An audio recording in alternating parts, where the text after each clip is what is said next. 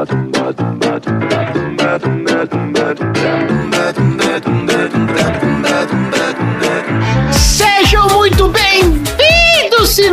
de sofá! Peguem a sua pipoca de micro-ondas e vamos a mais uma sessão aleatória!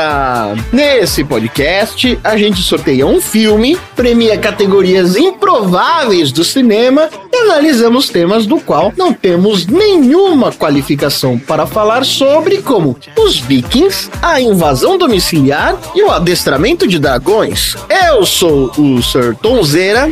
Se botou um sir aí antes é porque vai rolar uma carteirada. Marina, Eu. qual é o hábito que você tem, que você tem certeza absoluta que nos próximos anos ninguém mais vai fazer? Ah, o meu quadro de post-it. É. Papel e caneta está sendo substituído por reminders e appointments e task list na agenda e lembretes no celular. Meu trelo analógico, como diz o Marcelo, tá aqui meu quadro de post-it. Acho que eu sou a única pessoa que eu conheço que ainda usa um quadro de post-its físico. Bateu um vento, ferrou. É não porque o post-it é bom, ele cola de verdade. Tem aplicativo de post-it agora. É igual o quadro de post-it, é aqueles mesmos quadradinhos coloridos, só que você põe na tela do computador. É uma ideia maravilhosa. Claro que tem, né? O aplicativo de post-it. Pois é, não, eu não consigo. Eu preciso terminar minha tarefa, arrancar o post-it do quadro e botar ele no triturador de papel. E ver minha tarefa sendo triturada. É o ritual de destruição. É um ritual. Toda sexta-feira eu fico em pé com, com o dedo assim debaixo do queixo, sabe? O polegar e o indicador esticados assim embaixo do queixo. E aí olhando e arrancando post-its, escrevendo novos post-its e reconstruindo o meu Kanban board. André, me conta uma coisa. A senhora Bengala te lembra alguém? Senhora Bengala? A senhora Banguela. Ah, o que, que é isso? Todo mundo tentando entender quem que é a senhora Bengala. Eu achei que era uma piada interna. Piada do casal. Achei que era piada do casal, hein? Eu poderia ter feito uma piadinha de mau gosto aqui, mas eu não vou fazer isso. André, a senhora Banguela te lembra alguém? O que, que é a senhora Banguela? A esposa do Banguela. Ah, mas sabe qual que é o problema? Eu vi o filme em inglês, eu não sei quem que é quem em português. Ah, É o dragão branquinho? isso. Eu quero saber se ela te lembra alguém. Eu me lembro a lagartixa, na verdade.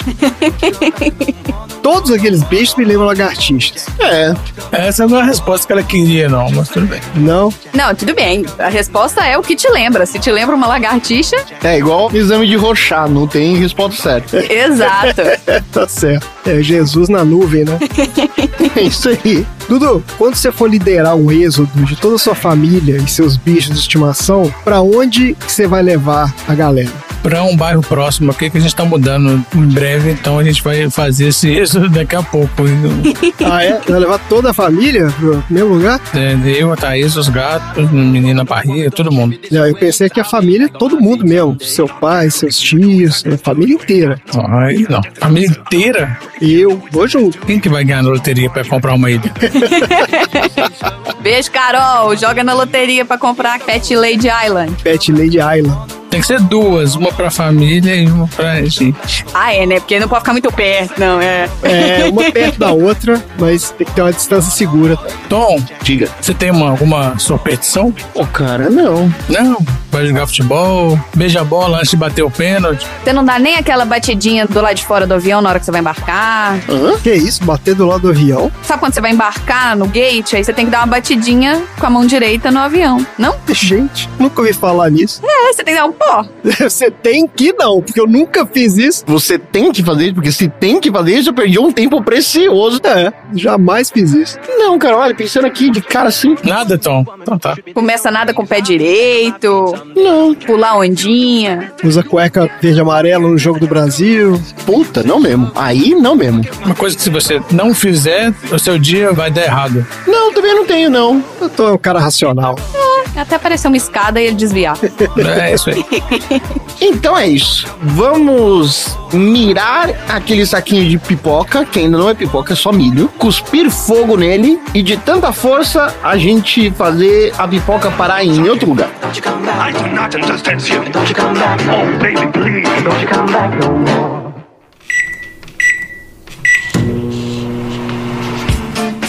Você vai levar os dragões pra lá? Ah, ah. Nós todos. Sério? Mamonação. Eu concordo. Sessão aleatória. Muito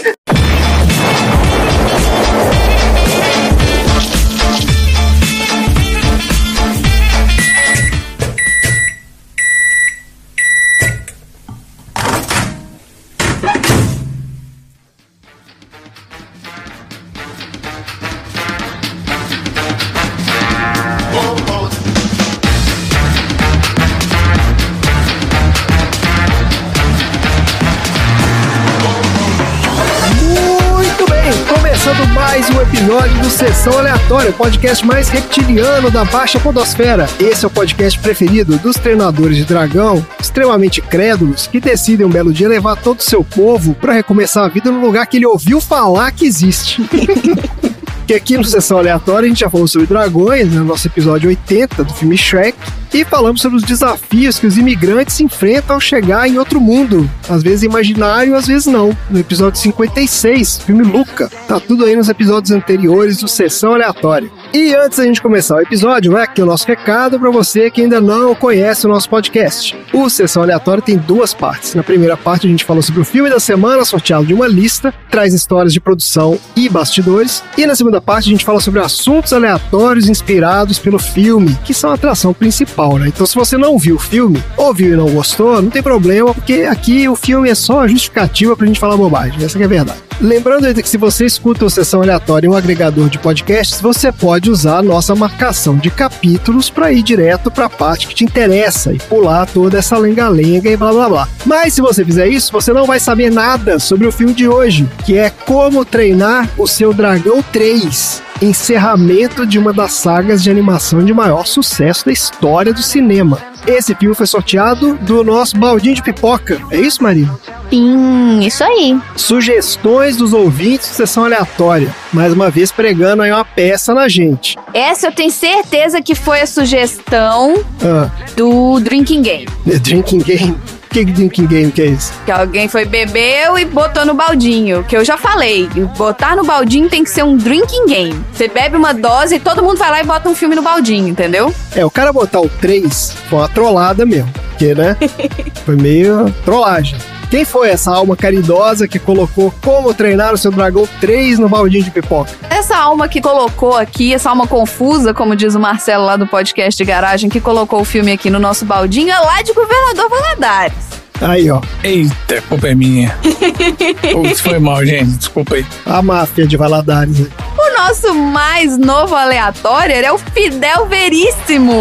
Olha aí, Fidel. Quem é o Fidel, Dudu? Fidel é um amigo meu, advogado. Ah, então foi drinking game mesmo. Foi Drink Game. Foi, certeza. Ele colocou aqui que ele acha esse filme um final muito bem feito para uma série que eu acompanhei no cinema de uma das melhores animações que eu já assisti. Pô, tô com ele, hein, cara. Beleza, então. Filme da vida. Filme da vida de animação, isso aí. O pessoal bota os filmes da vida aqui, né? Eu não assisti os outros, mas eu tô com ele. Ainda tava sóbrio, porque ele colocou quatro filmes um atrás do outro, esse foi o primeiro, entendeu? Esse que foi o mais light, provavelmente. É, e aí tem um dos outros que ele colocou aqui que pode ser que um dia seja sorteado, então não vou falar qual que é. A justificativa é para irritar o Dudu. Tá vendo? Esse aí foi no final do churrasco. tá bom. Maravilha. Tá bom, eu tô pensando em mudar o nome do podcast. Vai chamar agora Sessão Aleatória Kids. Ou então, Sessãozinha Aleatória, sabe? Sessão de baixinho. ah, sessãozinha aleatória legal, hein? é, porque assim, já é o quarto episódio seguido de filme de crianças. Vocês são de sacanagem comigo. Sério? Não, teve X-Machina outro dia. Não teve, olha só, teve o Shrek, depois teve os Goonies, depois teve o Wall-E e agora é esse aqui, pô. Tá demais esse negócio. Mas a gente já discutiu que os Goonies não dá pras crianças de hoje em dia assistirem. Tá tudo bem. O Shrek é meio adulto também. Não, não, pelo amor de Deus. Mas teve o Patutinho um dia desse aí também. Não, a Patutinha não é filme pra ninguém. Isso não é nem pra adulto, nem pra criança, nem pra nada. é filme pra maluco. Ô, gente. Filme de ouvinte, vocês não podem falar mal do filme, não. Beijo, Isabela, querida. É verdade, eu pedi desculpa, eu pedi desculpa a Isabela. Só eu que não gostei, Isabela. Todo mundo adorou esse filme, achou maravilhoso. Só eu que achei chato. Eu e o Léo que não gostamos. Nós somos chatos e velhos. E o Dudu ignorou. Eu ignorei. Olha só, então tá beleza, vamos lá, vamos falar desse filme aqui, ó. Como Treinar o Seu Dragão 3 é um filme de 2019, dirigido por Jim DeBlois, com o roteiro do próprio Jim DeBlois, baseado na série literária da Cressida Cowell. O filme tem as vozes originais do Jay Baruchel como Soluço, América Ferreira como Astrid, F. Murray Abraham como Grimmel, a Kate Blanchett como Volca, o Jared Blutter como Estoico, Jonah Hill como Melequento, Kristen Wiig como Cabeça Quente e Kit Harington como Eret. Foi muito estranho, porque eu vi esse filme em inglês, depois fui fazer isso aqui, né? E eu não sabia quem era quem aqui, porque esses nomes tudo maluco. Melequento? O que, que é isso? É, o soluço é o Eu tava pensando exatamente isso. Na hora que eu falei, na hora que for gravar, vai ser uma confusão. Igual foi no Goonies. Ah, vocês- vocês fizeram a loucura também nesse do Goonies. Porque eu tava escutando o Goonies de novo. Aí tinha hora que eu falava gordo, tinha hora que eu falava. Mas é mesmo, é o Rico que tava pra saber, né? O Soluço. O Banguela eu não lembro como é que era o nome em inglês. Toothless, não é? Era alguma coisa parecida, acho que era Toothless. É, Toothless. Banguela era Banguela. Mas tem uns aqui pra cabeça quente, que eu não sei como é que é, não faço ideia. Mas vamos lá, ó, na versão brasileira a dublagem é do Gustavo Pereira como Soluço, a Luísa Palomanes como Astrid, a Marta Cohen como Valka e o Márcio Simões como Grimmel. Vou falar um pouquinho aqui do diretor, ó, o Dan Deblois, esse nome maravilhoso que nos remete a uma cidadezinha no interior da França. Se um dia você tiver a sorte de poder visitar, vá lá a um restaurantezinho chamado Poivre Sal, Poivre e Serra. é, Poivre Sal, tem que falar com sotaque francês. Tem segunda marina, melhor prato de macarrão do mundo. Ó, esse Dean DeBlois é um canadense e começou a carreira no final dos anos 80 como animador assistente num estúdio de animação lá no Canadá. E daí, em 1990, ele se mudou para Irlanda e começou a carreira em animação para o cinema. Ele trabalhou em dois filmes lá na Irlanda. ó. Ele trabalhou no Um Duende no Parque, de 94, e a Polegarzinha, é também de 94. Aliás, curiosamente, também em 94 foi o ano que ele saiu da Irlanda e se mudou para os Estados Unidos, se mudou para Los Angeles, que foi contratado pela Disney. E foi lá que a carreira do cara decolou. Ele foi responsável pela história do Mulan, em 98. Em seguida, ele escreveu e co-dirigiu Lilo Stitch, de 2002. Aí depois disso ele passou um tempo escrevendo, vendendo umas ideias, roteiros e tal. É engraçado isso aqui. Ele passou um tempo meio que freelancer lá, vendendo ideias. É isso. Inclusive eu vi que aquele filme lá, O Farol, vocês já viram esse? É com William Defoe e com Batman. Muito bom esse filme. Ai, eu tô doida pra assistir, ainda não vi, não. Falaram que é muito bom. É, falam muito bem, né? Muito bom. Esse filme foi de uma dessas histórias desse cara aqui, que ele vendeu nessa época. Ele não participou da produção, mas ele vendeu a história do filme. Daí em 2008 ele voltou para as animações, agora trabalhando na DreamWorks, onde ele co-dirigiu e co-roteirizou o Como Treinar o Seu Dragão, o primeiro filme, né, 2010, e as continuações. O 2 é de 2014, ano do inesquecível 7 a 1, e esse aqui, Como Treinar o Seu Dragão 3, de 2019. E a gente vai falar um pouquinho mais dessa história de como que saiu essas animações aqui lá na parte de produção e bastidores. E para falar do elenco de vozes, vamos trazer aqui o nosso quadro Viu Não Viu, que é o quadro onde a gente fala sobre os filmes em que a gente viu a galera do filme e alguns que a gente nunca nem ouviu falar desse elenco. Você viu ou não viu? Eu escolhi aqui o nome mais conhecido do elenco de voz original, que é a Kate Blanchett, né? Ela faz a voz da Volca. Olha aí. A Volca é a, a mais velha, é a mãe dele. Isso. Então, olha só, ela é uma atriz australiana, considerada uma das maiores atrizes da sua geração. Ela já recebeu nada menos que sete indicações ao Oscar e ganhou dois. E em quais filmes que a gente viu a Kate Blanchett? Bom, o primeiro papel importante dela foi da Elizabeth I, no filme Elizabeth, de 98. E depois na continuação, Elizabeth, A Era de Ouro, esse é de 2007. A gente também viu a Kate Blanchett em O Aviador, 2004, filme do Scorsese, né, com o nosso querido Leonardo DiCaprio, olha aí. E mais recentemente a gente viu ela no Não Olhe Pra Cima, filme que foi tema aqui do Sessão Aleatória, ó, nosso episódio 72 a gente fala desse filme. Mas o grande papel da vida dela, que marcou inúmeras gerações, inesquecível, foi o papel da Galadriel, na trilogia O Senhor dos Anéis. Ah, é de lá que eu conheço ela. É, uma atuação simplesmente maravilhosa. Sim. Depois ela ainda reprisou o papel na trilogia do Hobbit, né? Mas esse aí é, é fraco, pra você gastar tempo assistindo. Não. O Hobby. Isso, agora a gente não viu a Kate Blanchett num filme chamado Cabória. Esse filme é de 1990. Alguém sabe que filme é esse? Cabória, não. Cabória, tipo Camboja? Como é que se escreve Cabória?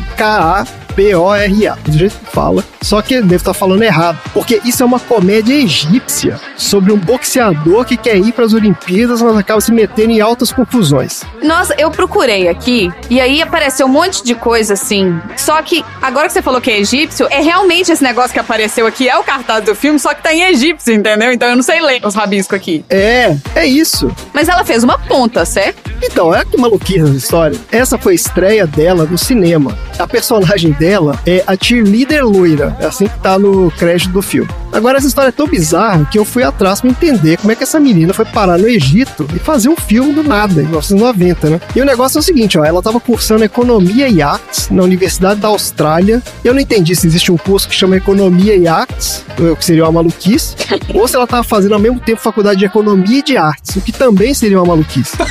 É. Não, seja o que for, claramente foi uma péssima ideia, porque depois de um ano ela largou a faculdade. E aí o que que uma menina australiana de 20 e poucos anos faz quando larga a faculdade? Vai pro Egito. É fazer mochilão, né? É fazer mochilão pelo mundo. Ah, é.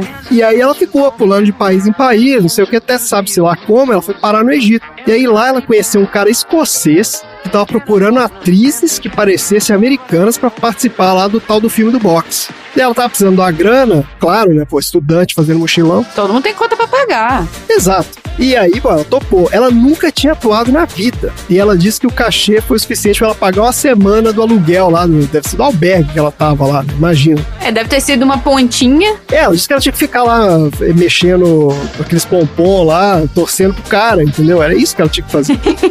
Mas olha só, e por causa disso que ela decidiu estudar atuação. Daí ela voltou pra Austrália e entrou na escola de teatro. Nossa. E aí, né, foi fazer a carreira aí como atriz e tal. A gente tá aqui fazendo podcast há 3, 4 anos e ninguém nunca pensou em Estudar isso não, a gente só senta e grava mesmo. É, vamos entrar numa faculdade de podcast aí pra ver o que acontece. Jamais. Minha faculdade de podcast é o Xi. Beijo, Xi. Isso, exatamente. Já temos nosso guru podcast, porque não precisamos de faculdade nenhuma. Bom, bora lá então pra sinopse do IMDB do Como Treinar o Seu Dragão 3. Quando o Soluço descobre que Desdentado não é a única fúria da noite, ele deve procurar por um mundo oculto antes que um tirano contratado chamado Grimmel o encontre primeiro. É, isso é o filme também. É isso, né? Tirando a parte do desdentado, tá tudo ok, tudo bate. Então, é isso. É complicado demais esse negócio. Mas antes desdentado do que bengala, né? Vamos combinar. Bengala. É isso, Desdentado e Bengala, a dupla. Vamos lá, ó. O Soluço é o líder de um grupo de guerreiros vikings que resgata dragões capturados e os leva para viver em sua ilha chamada Berk, onde humanos e dragões vivem em harmonia. Deixar claro aqui o seguinte: eu não vi os outros dois filmes, então esse aqui é o que eu entendi do terceiro. Então eu já peguei a história, né, já no final. Eu também. Uhum. Então, se eu falar alguma besteira aqui, vocês me corrigem. Não, mas é isso mesmo. O primeiro filme é o filme onde o Soluço encontra o Banguela. É. Um filme de origem dos dois. A tribo dele caçava dragões também, só que ele era contra, não sei lá porquê, ele era deslocado, não sei o que, aí encontrou esse bicho. Ah, tá bom. Nesse aqui já começa todo mundo lá vivendo feliz lá na, na cidadezinha deles. Só que nem tudo vai bem, ó. Com a quantidade de dragões que eles resgataram, a ilha acaba ficando super populosa, gerando um temor de que eles sejam alvo de ataques dos caçadores de dragões, que são inimigos dos vikings, que eles obviamente não estão satisfeitos nessa galera pegando os dragões todo mundo aí. Aí que o Soluço se lembra de uma lenda contada pelo pai dele, de uma terra chamada Mundo Escondido, onde os dragões poderiam viver em segurança para sempre, e convence a população inteira da ilha a sair uma jornada para tentar encontrar esse lugar lendário. Esse cara é o mestre da lábia, da oratória, Soluço. Enquanto isso, os caçadores de dragão contratam o famoso caçador chamado Grimmel para capturar o rei dos dragões lá, que é um dragão da raça Fúria da Noite, chamado Banguela, que vive na comunidade de Soluço. O rei dos dragões chamado Banguela é uma sacanagem, né? Ele era rei dos dragões, é isso mesmo? A questão é que o Fúria da Noite é o rei dos dragões. Aquela raça de dragão é igual o leão é o rei da selva.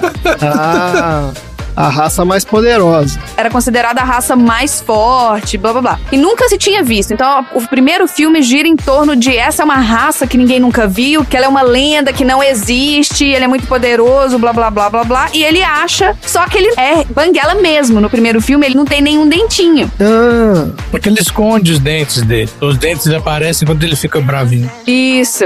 Aí ele olha e chama ele de banguela porque ele viu que ele era banguelinha. entendi. Tá bom. Não tinha dentinhos. Ó, pra isso, então, né, pra capturar lá o Banguela, o Grimmel planeja usar como isca uma dragão fêmea da raça Fúria da Luz, que até então também é desconhecida. Então, eles estão reciclando o plot aqui então, né?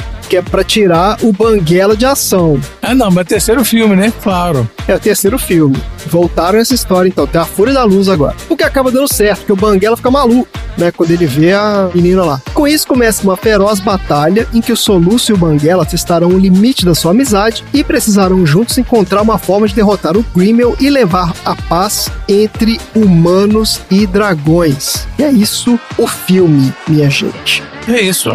Do primeiro, já tem esse negócio do pai querer encontrar um lugar onde estão os dragões. Aí eles vão lá caçar os dragões, ele vai no ninho dos dragões. Aí tem um lugar cheio de dragão. Ah, isso já vem desde o primeiro filme. O segundo, eu realmente vi de orelhada, porque eu nem lembro, porque o pai morreu. No terceiro, eu falei, ah, cadê o pai? Não, morreu. É, no segundo o pai morreu. É, o pai nesse filme ele é só um negócio meio jorel, né? Aí eu lembro e a mãe apareceu. No primeiro não tinha a mãe. Certo. Então, assim, no terceiro é uma troca, né? O pai pela mãe. Mas ele falava já dessa história do mundo escondido? Ah, tem um lugar que vão vir dragão. Não. Claro que não, claro que não. Isso foi invenção pra trazer o terceiro filme, né? É, plot do terceiro filme. E ele gostava do pai dele? Eu tô igual o André. Eu tinha um conflito com o pai, porque o pai queria que ele fosse rei, não sei que, matasse dragão, lá, lá, lá, guerreiro, lá, lá, e ele nunca foi. Isso. Que o início, o primeiro filme, ele fez com que a comunidade que queria matar os dragões, que via os dragões como inimigos, aceitasse o Banguela. Certo. Eles acham ninho, não sei o que, eles aprendem a domar os dragões, não sei o que. É isso. No segundo, tá mais estabelecido isso, porque aí todo mundo da vila tem um dragão. É. Eles eram contra os dragões, porque os dragões iam lá comer as ovelhas deles e tal.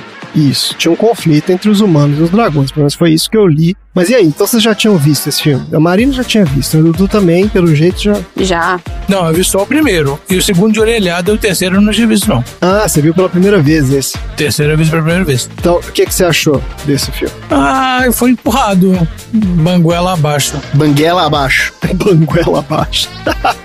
Ah, eu lembrei. O segundo filme é quando aparece a mãe, porque o, o Soluço morava só com o pai. Isso. Ah, A mãe dele sumiu quando ele era bebê. No segundo filme, eles encontram um lugar que tem um monte de dragões que é protegido pela mãe do Soluço. ah, tá bom. O Soluço acha a mãe dele nesse lugar dos dragões. Então foi meio que trazer a mãe dele pra história e matou o pai no final. E aí agora a mãe, entendeu? É, todo o filme eles vão pra um lugar que tem um monte de dragões. Então, desde o primeiro, que eles acham um ninho, tem um grandão. Entendi. E sempre tem alguém que tá atrás dos dragões pra fazer algo de ruim com os dragões. É isso. E eles querem proteger. Certo. Tá bom, mas então eu quero opiniões agora. E aí? O que vocês acharam do filme? Dudu já falou que achou mais ou menos. Eu achei o visual do filme muito bonito. É. Muito bonito mesmo, assim. Eu também. Eu concordo. Sim. Se for ver questão da ambientação, da casa, das canecas, dos objetos que eles usam e tudo mais, a ambientação é muito bonita. E os dragões, eles são dragões. Eu vou pôr muitas aspas aqui, mas eles são dragões que são feios. Não é aquele dragão bonitinho, mas é o dragão feio, que teoricamente seria assustador, mas ele consegue ser o feio assustador que a gente gosta. Quando se faz um filme infantil, você tem sempre o bicho mal, que ele é muito feio, e você tem o bicho bom, que é igual o Banguela, que é fofolino. Ah, Mas aí você olha os outros dragões, aquele monte de chifre e não sei o que, aquela cara de mal. E no final das contas são todos animais, são todos bonzinhos. E você se apega a todos os dragões, não só ao Banguela. Eu gostei disso, entendeu? Não ficou nessa coisa de ter só bichinhos fofinhos e bonitinhos do bem e bichinhos feios do mal. São animais, assim como os animais, você vai na floresta e você vai na selva, tem animais que são bonitos e tem animais que você bate o olho e você corre de medo. É. Mas eu acho o Banguela a coisa mais linda de todo mundo, porque ele é um dragão muito bonitinho. E eu queria mandar um beijo pra Fernanda, nossa ouvinte aleatória PDG, que quando eu falei sobre dragões lá no filme do Shrek, ela falou: Ah, eu gosto do Banguela. ah, que legal. É, eu fiquei surpreso com a qualidade dessa animação. Eu nunca tinha visto esse negócio como treinar o dragão. Na minha cabeça era um filme muito infantil. Mas não achei, não. Assim, ele é muito bem feito, até tecnicamente, assim, né? Ele é, acho impressionante, de verdade. A animação é incrível. É muito bem feito mesmo. Os bichos são muito expressivos. Os humanos, inclusive, mas os dragões também, né? Agora, o design dos dragões eu já achei controverso. Marino tá falando que gostou aí. Eu achei esquisito. Porque, primeiro, esses dragões tudo com cara de lagartixa, eu achei estranho. Mas aí você tá falando do Banguela e da Banguela. Uma salamandra gigante ali, meio esquisito. Mas, o que eu achei interessante foi que eles realmente são bem diferentes uns dos outros. Os dragões têm de tudo quanto é tipo, né? Exato. É, são milhares de espécies diferentes, né? cada uma tem suas características. É, isso achei legal. Isso achei legal. Gastaram tempo ali no design. Tem algumas que tem, assim, zero aerodinâmica, né? Mas tudo bem, a gente releva.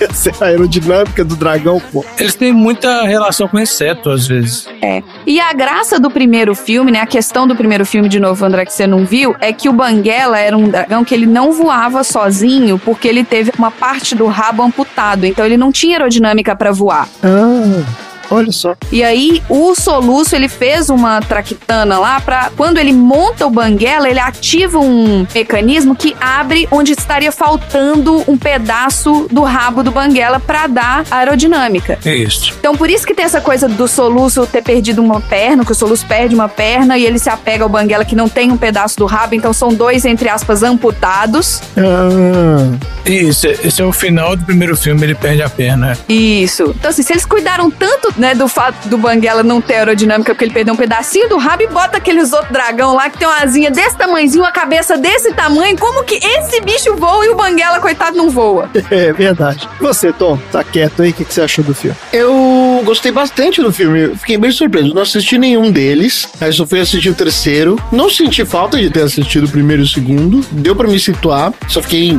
realmente com a dúvida. Não ficava muito claro quem que era o pai dele, se o pai dele era uma figura legal ou não, controverso ou não, ou importante pra história ou não. Aí vocês estão me dizendo que parece que sim. É. E é, porque você não viu os outros filmes, então ok, essa parte não tá clara, porque eles não iam explicar mesmo, porque já tava explicado, entre aspas. Mas beleza também.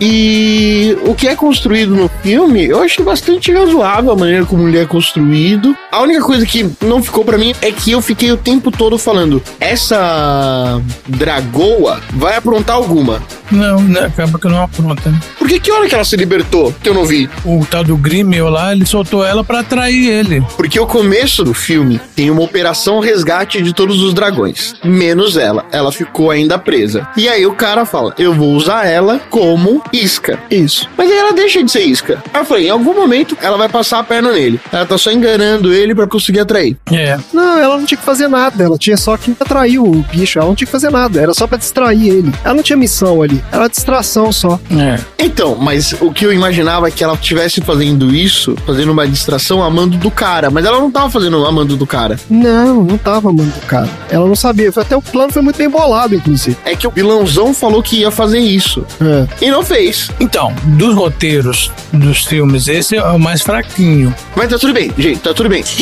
tá tudo bem, tá tudo certo. Foi só isso. E beleza. Eu achei o filme tecnicamente muito bem feito também. Muito bom. O lance das texturas, tem aquela hora lá, logo no comecinho do filme, aquela hora que os caras mostram por que, que eles contrataram a agência de computação gráfica. Sempre tem algum momento desses filmes de animação gráfica que rola alguma tragédia que é um monte de textura de coisa explodindo ao mesmo tempo, só pra mostrar a capacidade de renderização do servidor da empresa. e achei incrível quando tem um desastre que um dragãozão vai lá, esbarra e destrói todo o vilarejo. É, essa parte é legal mesmo. Eu falei, caraca, muito bem feito, muito bem feito mesmo. As texturas, tudo mais, a roupa das pessoas, a textura da pele dos dragões, emulando as escamas e diferentes escamas para diferentes tipos de dragão e mudando conforme o tipo de pele. Aí mostrava várias vezes o soluço, que ele tem uma barbichinha bem ralinha, assim. Ah, eu achei legal isso também. Uma penugenzinha no rosto, né? É, É, isso aí porque o personagem foi crescendo com os filmes. No começo ele era bem adolescente e ele vai crescendo mesmo. Tanto que no final ele tá com aquela barba e tal. E é legal, né? Porque no final das contas, acho que o arco inteiro foram quase 10 anos de filme. Isso. E ele termina super bem. Eu fiquei com a impressão de que acabou a trilogia sem querer que acabasse. É, pode ser. Eu falei, pô, podia ter mais filme desse aí contando. Óbvio que vai ter. Talvez tenha um revival, algum, algum spin-off, alguma coisa. É, depois a gente pode dar uma olhada nele. Eu lembro que teve alguma coisa na TV. Acho que teve aqui uma série de TV também, umas coisas assim. É, eu sei que tem um monte de sériezinha na TV, mas já, já não são os filmes. É, isso, de filme não. É, eu achei o seguinte, é um filme complicado pra quem não assistiu aos outros, eu concordo com o Tom, é porque não tem também muito desenvolvimento de personagem, né? Obviamente, esse é o terceiro filme. Eles já foram desenvolvidos. Exato, os personagens já desenvolveram lá atrás, né? Todo mundo já sabe quem é aquela galera e tal. Tinha várias piadinhas ali, né? Que você saca que, pô, isso aqui tem a ver com coisa que rolou nos outros filmes, né? Não dá pra saber. O que desenvolve de fato nesse filme é a relação entre o Solúcio Banguela e os vikings com os dragões lá. Porque no início eles tratam os dragões, tipo, naquela coisa meio de pet mesmo, né? Tipo, ah, tem um vínculo ali, eles assumem a guarda dos bichos e tal, né? E os caras ali tomam um monte de decisão sem levar em conta a opinião dos dragões nem nada. Dá a entender até que os dragões não são nem muito. Eles são meio bichos mesmo, né? Só que depois muda a percepção quando eles chegam lá no tal do mundo escondido e descobrem que os dragões têm lá uma organização social, né? Eles não precisam de humano pra viver bem. Esse que é o negócio. E aí vira aquele dilema, tipo assim, ah, então eu te amo, eu quero cuidar de você, mas ao mesmo tempo eu quero que você viva a sua vida, Isso. que é aquele negócio de, de ah, let it go, né? No final rola um let it go ali, e ele fala, não, vai embora e tal. É, Eu achei interessante, é uma coisa bem de pai pra filho. Eu achei esquisito como um tema de filme pra criança. Eu não sei se a criança tem muito essa noção, mas, né, como temática do filme tá aí, achei legal, foi bem feito. Não, e eu acho também que você tem que lembrar, assim, que o primeiro filme, o Como Treinar o Seu Dragão 1, saiu nove anos antes. É. Então a galera que assistiu um e agora tá assistindo três já tá mais velha. Ah, tem isso também, é verdade. Aquela coisa meio do Harry Potter, né? Foi crescendo junto com o público. É. Isso, é isso aí. Aí faz sentido. É verdade.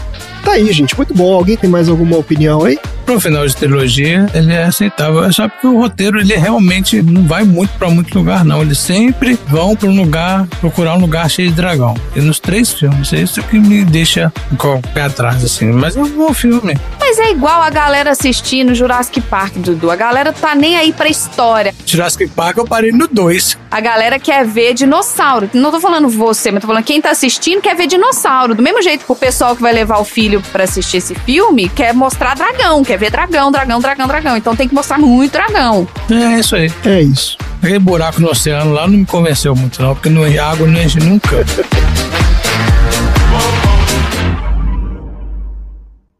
Qualquer lugar paradisíaco normal tem praias ensolaradas, essas coisas. Mas nós não. Nós temos uma coisa que ninguém tem. Nós, meu amigo, temos dragões. Muitos e muitos dragões.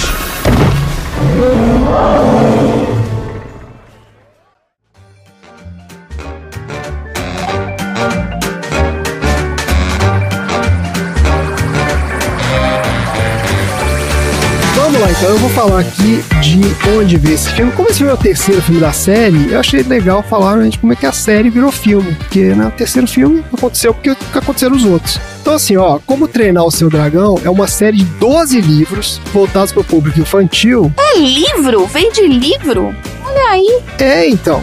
Sabia não? 12 livros, olha só. Uma série voltada para o público infantil de 5 a 12 anos, da autora britânica Cressida Cowell. Também fiquei surpreso, aparece no crédito. Eu fiquei vendo o crédito porque o crédito retoma toda a história do filme, né? Da trilogia. Mentira, você queria ver é, bloopers. Bloopers. Aí ele contou toda a trilogia, aí eu fiquei assistindo, falei, ah, vamos ver o que aconteceu nos outros filmes. Aí fala lá, baseado no livro da moça aí. Da moça aí. Isso. Olha só, essa série é lançada entre 2003 e 2015. Os livros foram sucesso de vendas desde o início e logo chamaram a atenção da DreamWorks, que correu para comprar os direitos de adaptação pouco depois do lançamento do primeiro livro. Isso foi em 2003. Daí, em 2004, uma produtora da DreamWorks chamada Bonnie Arnold, ela tinha acabado de lançar um filme de muito sucesso, ó, O Sem Floresta.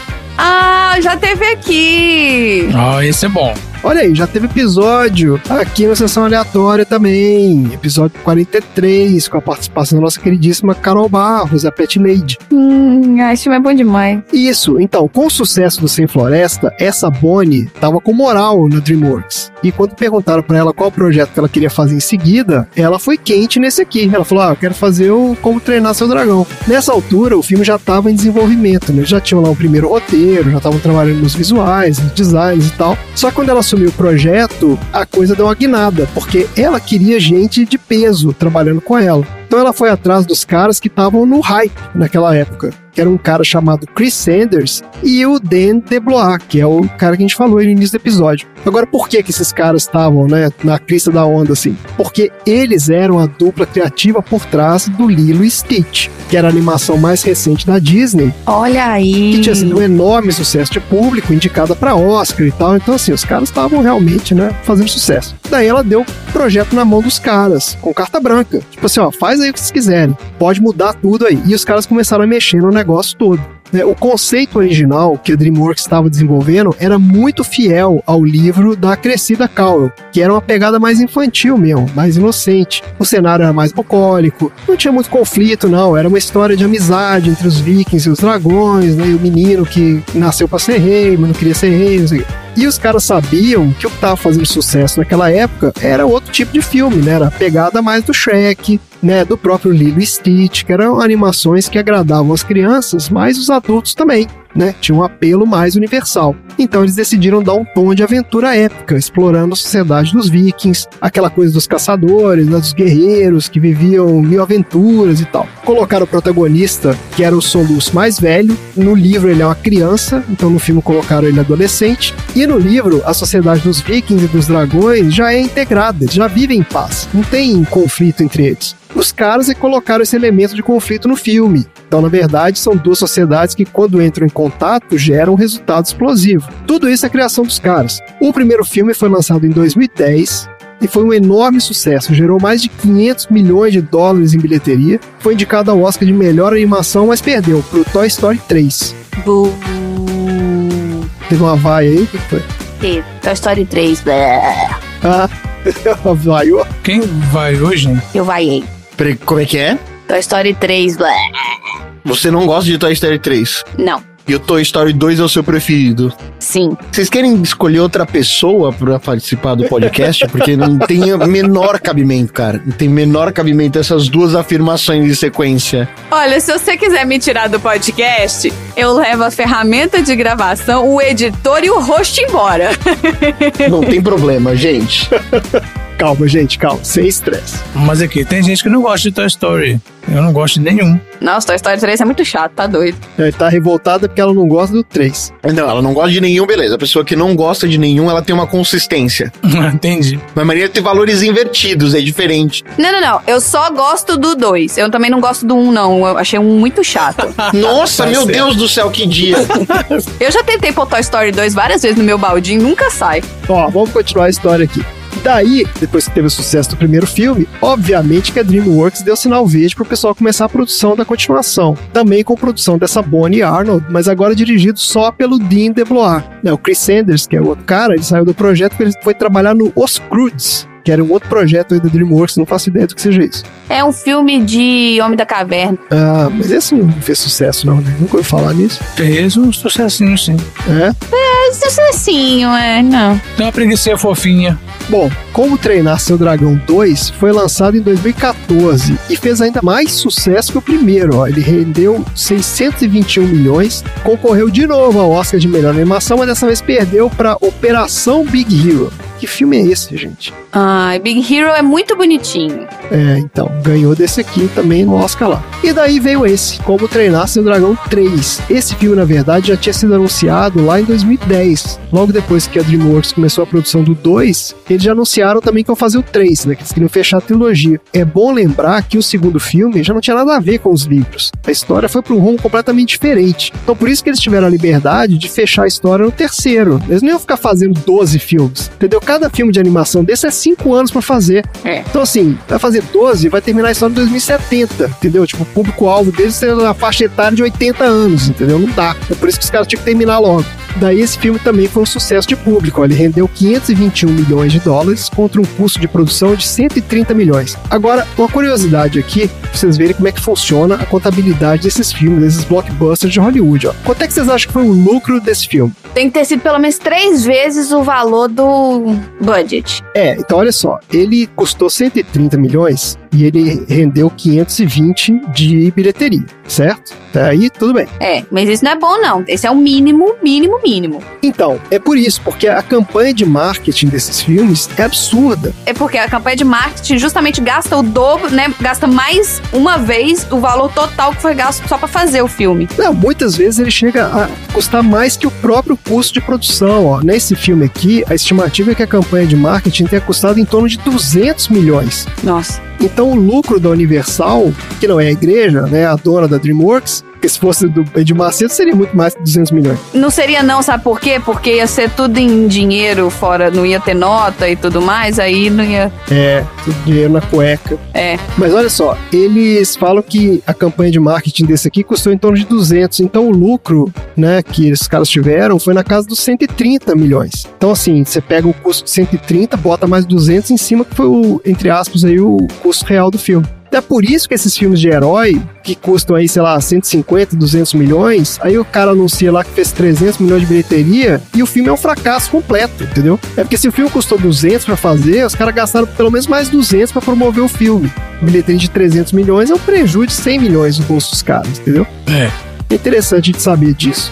Bom, e pra fechar aqui, Como Treinar o Seu Dragão 3 também concorreu ao Oscar de melhor animação. Tá tentando, tá tentando. E sabem o que aconteceu dessa vez? Perdeu de novo. Perdeu de novo. Pra quem que ele perdeu? Perdeu de novo pro Toy Story 4. E esse aí, Marina, o que, que você achou? Ah, tá sacanagem, tá vendo? Eu não vi, não. Não viu esse? Esse é lamentável. Este é lamentável. Esse não tem o menor cabimento. O menor cabimento. É meu? É ruim assim? Nossa senhora. Todo mundo adora, mas esse não tem o menor cabimento. O menor cabimento. É uma premissa errada. O cara tá revoltado mesmo.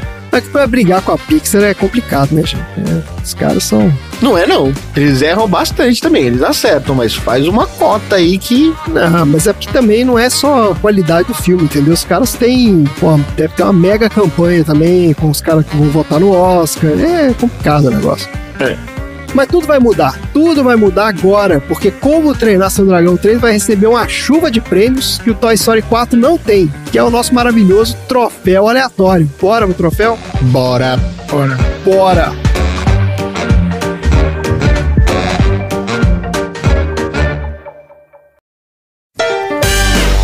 Troféu aleatório.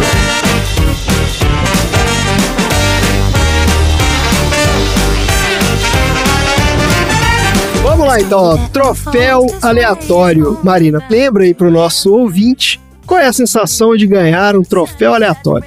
A sensação de ganhar o troféu aleatório é a sensação de você ver aquele seu amigo que tem muito tempo que você não vê, aí você olha, você fala assim, será que ele vai me reconhecer? Porque eu tô de máscara, né? Será que ele vai me reconhecer? E aí, na hora que ele chega perto, ele olha o seu olho, você olha o olho dele e de repente a sobrancelha levanta e as pessoas se abraçam dando pulinhos assim, ó. Essa é a mesma sensação de ganhar. Não, a lambida não, gente. Lambida é demais.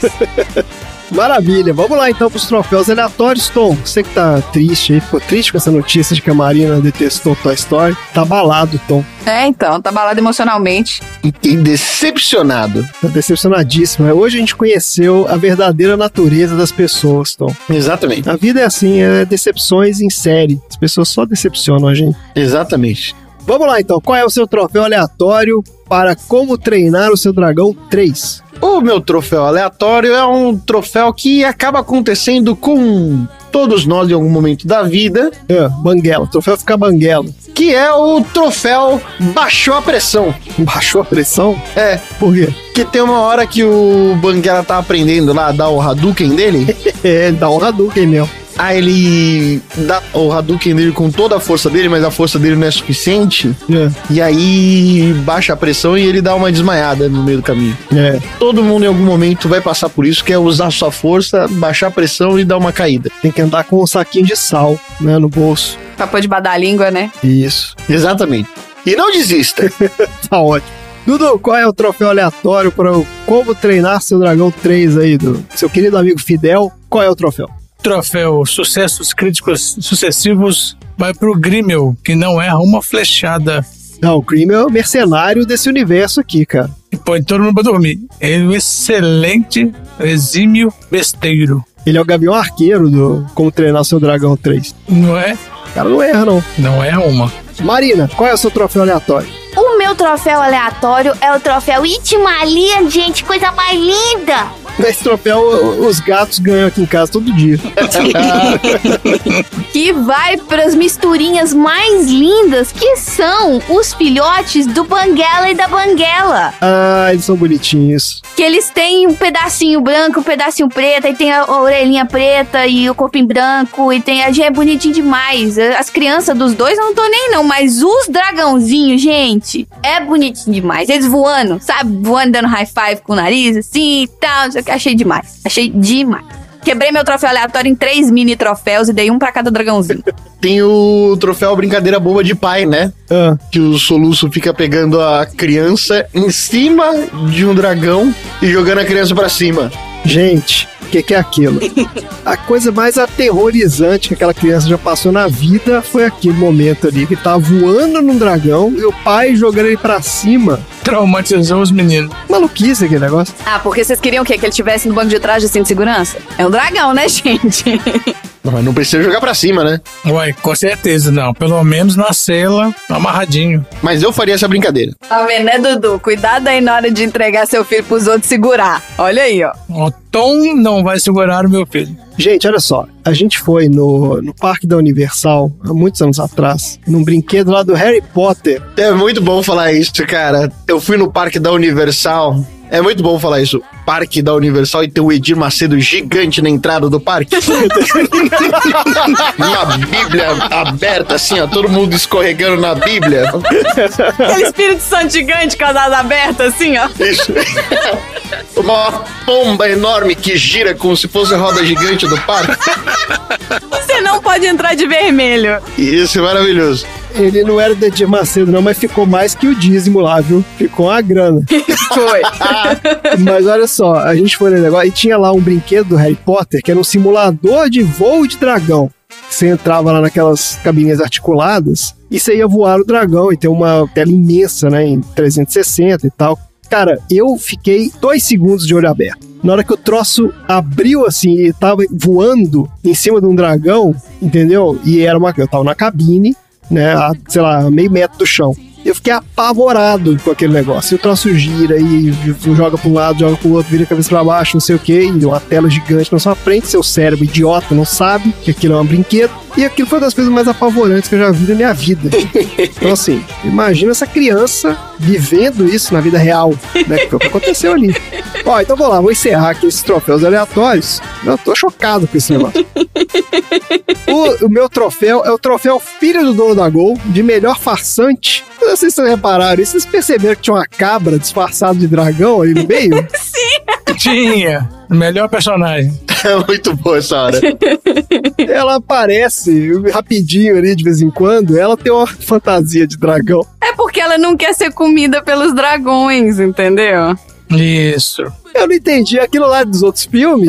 É porque ela tá disfarçada pra não ser comida, entendeu? Então, no que eu te falei, os dragões comem ovelhas. Ah, então ela é uma ovelha do primeiro filme. É, desde o primeiro filme tá aí. Porque eu achei maravilhoso aquilo. Só que eu achei um erro do filme, assim, um erro de roteiro. Porque no final do filme, quando a galera libera lá os dragões, né? E sai todo mundo voando, tinha que ter ficado as cabras lá, entendeu? Ficasse umas duas cabrazinhas vestidas de dragão, ele tipo, ih, fudeu. Porque, tipo, ele não vai voar.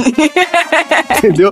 Porque na hora que eles vão migrar lá pro mundo escondido, elas vão junto, elas sobem no navio e ficam lá, né? Isso. Pô, pá, ninguém tá vendo que a gente tá aqui, não. É muito boa aquele personagem. Então vamos lá, gente. Quem é que vai entregar esses troféus aleatórios hoje? Os filhos do Banguela com a Banguela. Ah, os bebezinhos dragões. Bebês ovelhas disfarçados de dragões. Pode ser. Então. Ah, Marina, a gente tem algum recado hoje? A gente queria só lembrar que a partir de hoje o Fidel é o nosso aleatório número 26.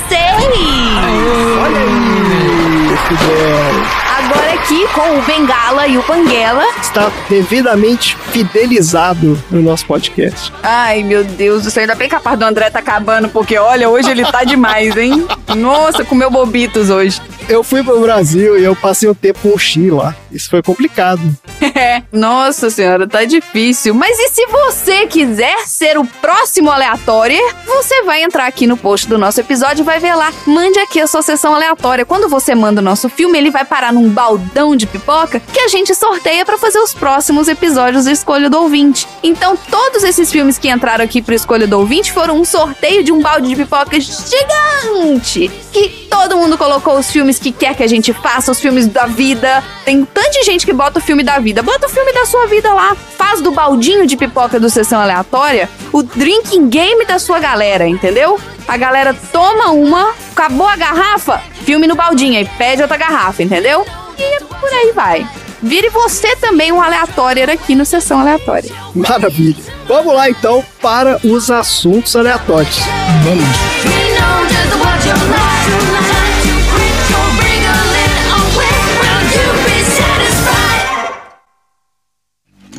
Amigão, o que que deu em você? Por que que você tá todo ofegante, babando? Tá na cara. Ele gamou. Vai por mim, namoro só dá problema e dor de cabeça. Não falei pra você? A, a minha amizade não basta. Eu acho que foi um não.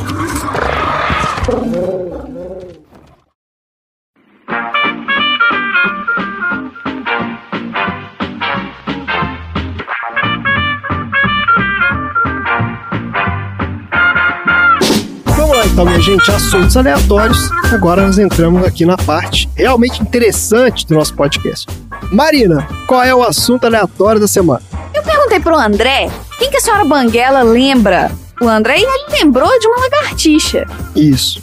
Ok, existem lagartixas branquinhas, né, salamandras, mas a dona Branquela, a dona Bengala, Branquela, a dona Banguela, gente, eu tô muito difícil hoje, viu?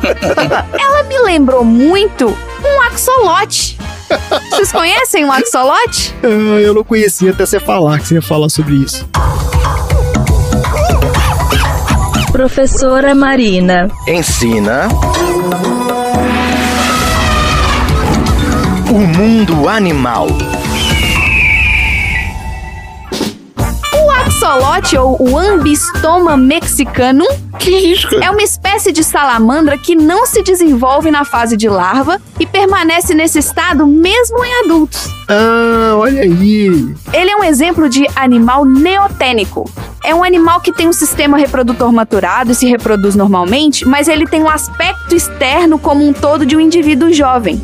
Ele parece sempre ser um bebezinho assim, ó. Isso. Olha só. Tem cara de banguelinha. Tem cara de banguelinha. É igual. É, o Banguela foi feito em cima desse bicho aqui. Exatamente igual. É, faltou só o cabelinho pra ela ficar a cara do axolote. Faltou cabelinho. É. O axolote é um nome asteca que na tradução aproximada de axolotl, né, que é o nome em inglês, ela traduz para monstro aquático. E na mitologia asteca, ele era a evocação do deus Xolote. Ou Zolote, né? Com X deve ser Zolote. Um axolote adulto pode medir entre 15 a 45 centímetros, embora o comprimento mais comum seja em torno de 23 centímetros. E é bem raro achar um espécime que tenha mais de 30 centímetros. É uma lagartixinha. É, pequenininho. É um lagartinho, vai. Uma lagartixa de 20 centímetros é uma lagartixona. É, verdade. Os axolotes, eles possuem características do estado larval das salamandras. Eles têm brânquias externas, barbatanas caudais desde o final da cabeça e que vão prolongando por toda a extensão até a cauda. Isso ocorre porque esses anfíbios eles representam a tireoide rudimentar e não há liberação de hormônios tireoidianos, que é a essência da metamorfose de um anfíbio. Quando o axolote recebe esse hormônio tireoidiano, ele se transforma em um animal adulto com características terrestres.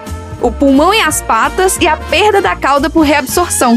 Ele se torna muito similar, inclusive, a uma salamandra tigre, a salamandra tigre que é a Ambistoma velace.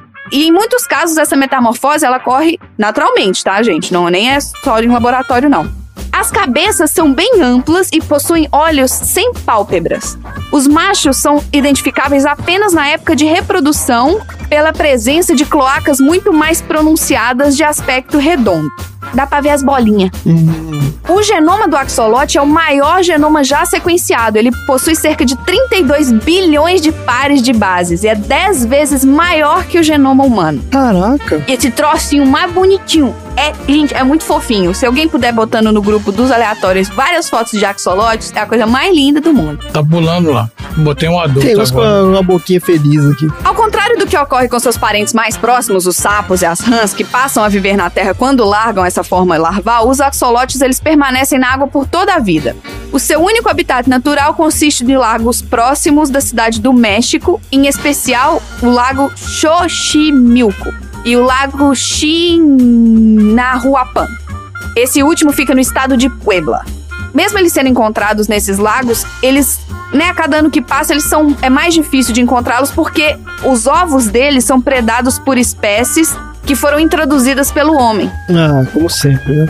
Um desequilíbrio ecológico lá qualquer. Exato. E eles têm uma capacidade de reprodução que traz alguns problemas. Em certas zonas do México, o animal axolote, as pessoas pegam esse animal e fazem caldos para medicina natural, para tomar como vitamina. Caramba. É uma espécie super intrigante. Olha só, ele tem uma regeneração expressiva e ele tem uma alta complexidade em relação aos outros seres com um elevado potencial re- regenerativo, como por exemplo as esponjas, as planárias, as estrelas do mar. Todo mundo já viu, né, a questão a planária, então a gente sempre estuda na escola, né, que você corta a planária, corta a cabecinha, nasce outra cabecinha, parte ela no meio, nasce duas, né? Elas vão se regenerando. O axolote ele é capaz de se regenerar por meio da desdiferenciação celular e ele consegue regenerar membros inteiros que são constituídos por uma estrutura que não são comumente regeneradas.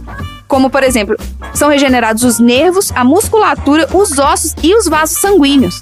E eles conseguem ainda reparar completamente metade do seu coração. Se você cortar o coração dele no meio, ele consegue refazer essa metade do coração e até metade do cérebro. Isso acontece porque não é um animal complexo, É, o cérebro é não. rudimentar. Não, é, ele, é o, ele é o mais complexo dentre os animais que tem essa característica. Dentro desse anfíbio. Isso.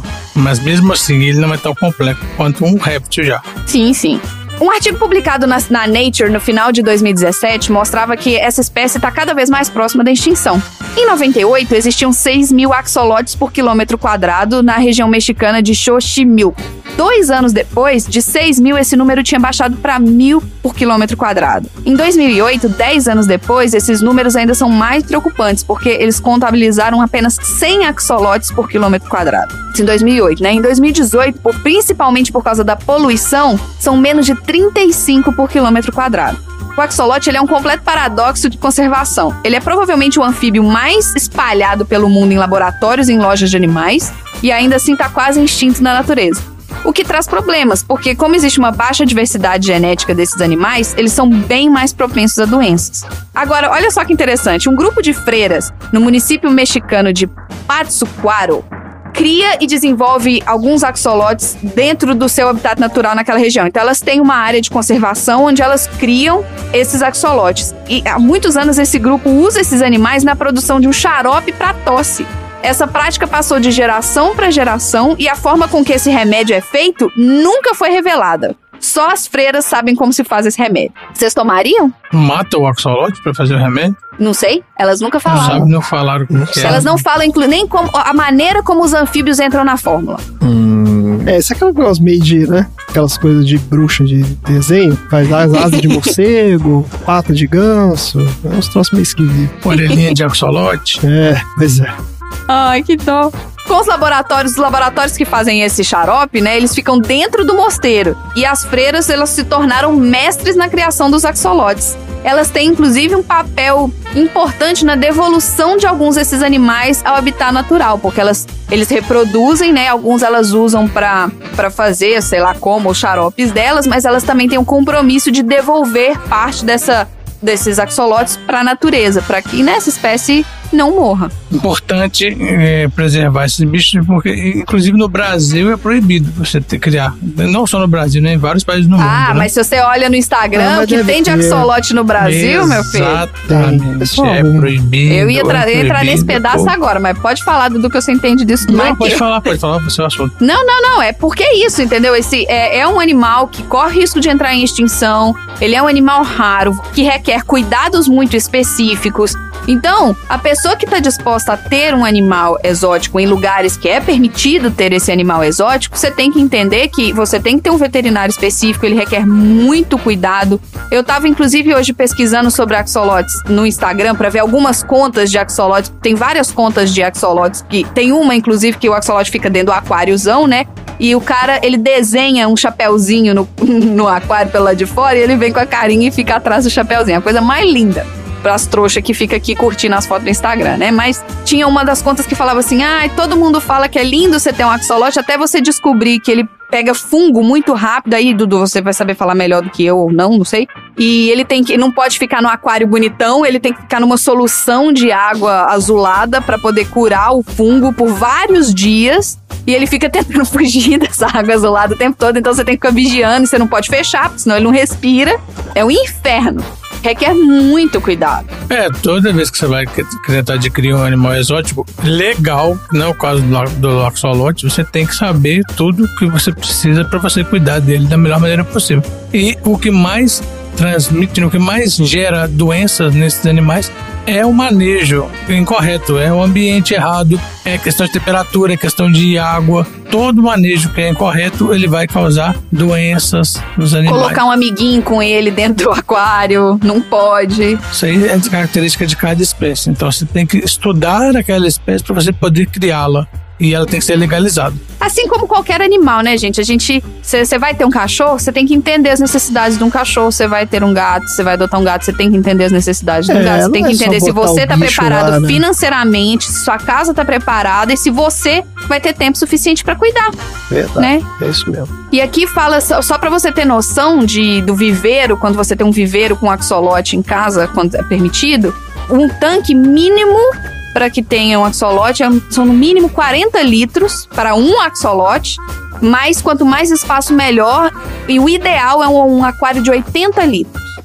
Aí, olha só, você Olha o tamanho que já existe. Aí você tem que ter um filtro para limpar, né? O aquário só pode ter um, tem que ter uma iluminação E específica. quem tem aquário sabe que é um saco cuidar de aquário. Tem que ter temperatura, isso, temperatura que é entre 16 e 21 graus, as plantas específicas e a comida. E você tem que drenar o aquário, trocar essa água uma vez por semana. Você tem que trocar pelo menos 60% da água e substituir por água nova. Você não pode colocar nenhum outro bicho junto com ele. Se tiver um filhote de um adulto, você tem que separar. Se tiver, tipo, ah, você tem um aquário grandão, tem um casal que acasalou.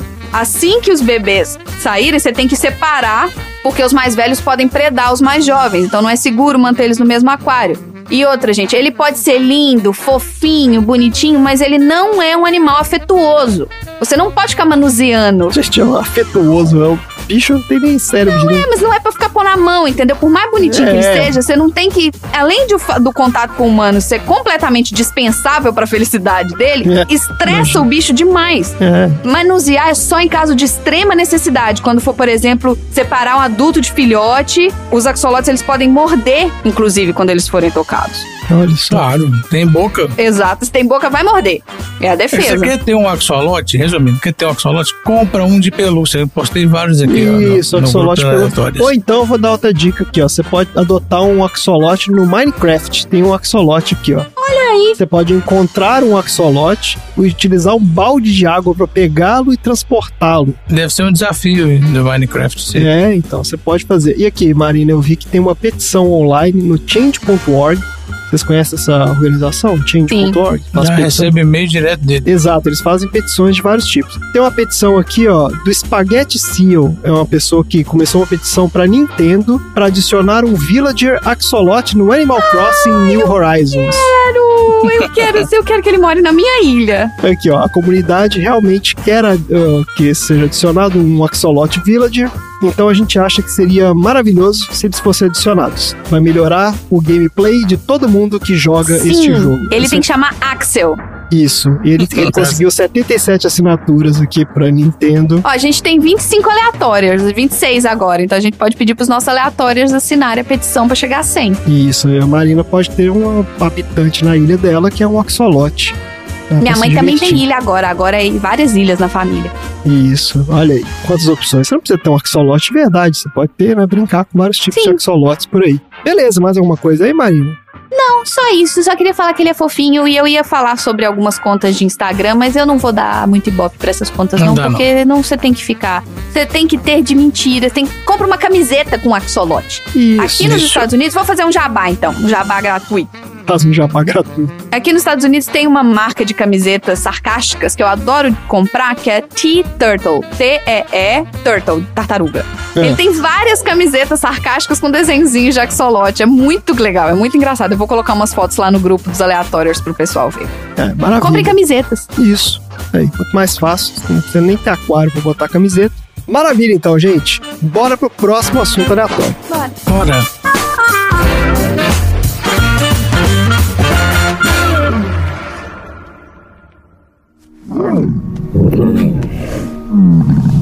razão, amigão. É o momento. Eu tava tão ocupado lutando por um mundo que eu sonhava que eu não pensei no que vocês queriam. Vocês cuidaram da gente por tanto tempo. É hora de cuidarem de si mesmos. Una mattina mi son svegliato. Oh bella ciao, bella ciao, bella ciao, ciao, ciao. Una mattina mi son svegliato e ho trovato l'invasore. Vamos lá, Tom.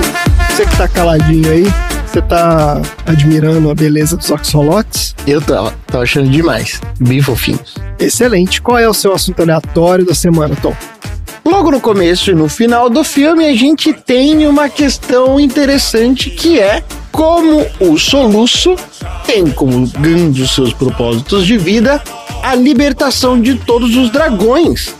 E por isso, nós vamos falar hoje no meu novo bloco que é Causas importantes demais que até um imbecil homem de classe média do terceiro mundo, pseudo branco, cis heterotop como eu deveria defender, que é a liberação animal. Ah, Eita, olha aí, Olha aí. hoje é animal. Só falta o Dudu não Hoje é- falar de animal hoje, só pra É, ser do logo contra. hoje, temas animais. lembrando que a gente não escolhe os assuntos na hora, então deixa quieto.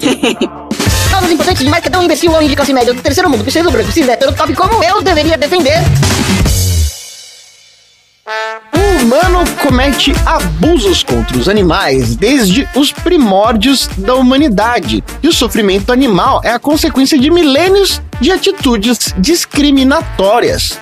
No mundo ocidental, os animais não humanos são tradicionalmente vistos como coisas a serem exploradas, frente à maior indiferença em relação àquilo que é do seu interesse. Vivemos no período capitalista da humanidade, onde os humanos estão à mercê da espécie, das demandas do homem e o seu prazer, enriquecimento ou progresso. E em nome de supostos avanços, eles, os animais, são explorados e tratados como coisas ou seres inferiores e até mesmo utilizados como produtos. E apenas no século passado é que apareceram os primeiros sinais de um movimento político a favor dos animais.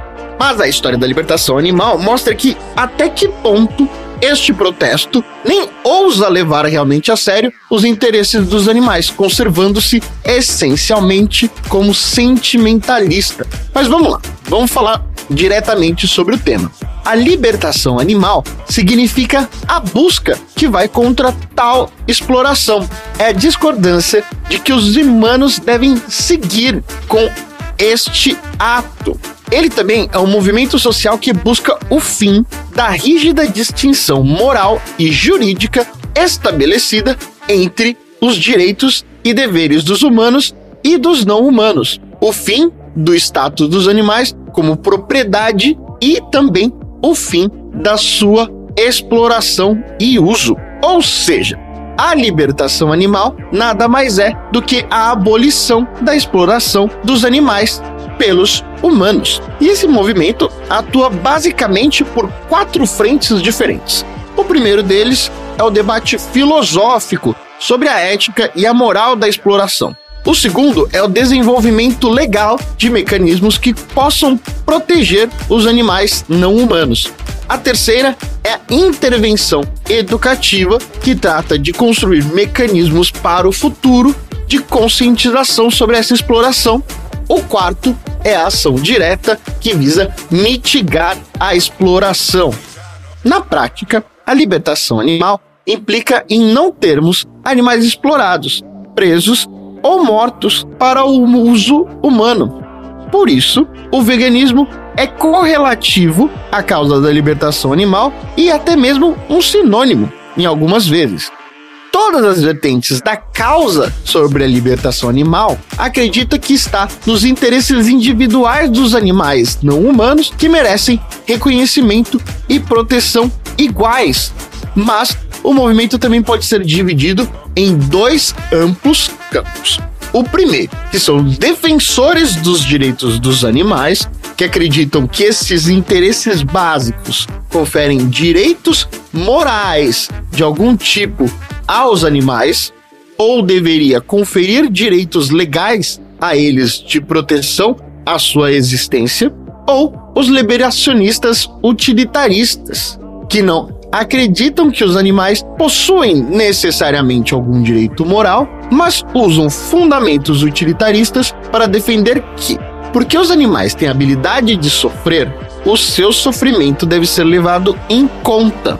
Assim, desconsiderar os animais de qualquer possibilidade do fim do seu sofrimento é uma maneira de discriminação, também chamada de especismo, onde você julga que os homens, todos os animais que não são humanos, não têm direito à proteção do seu sofrimento. Toda a nossa sociedade está, no final das contas, impregnada pelo especismo. Ou seja, alguns animais, sejam eles humanos ou não, têm alguns direitos a mais do que outros animais.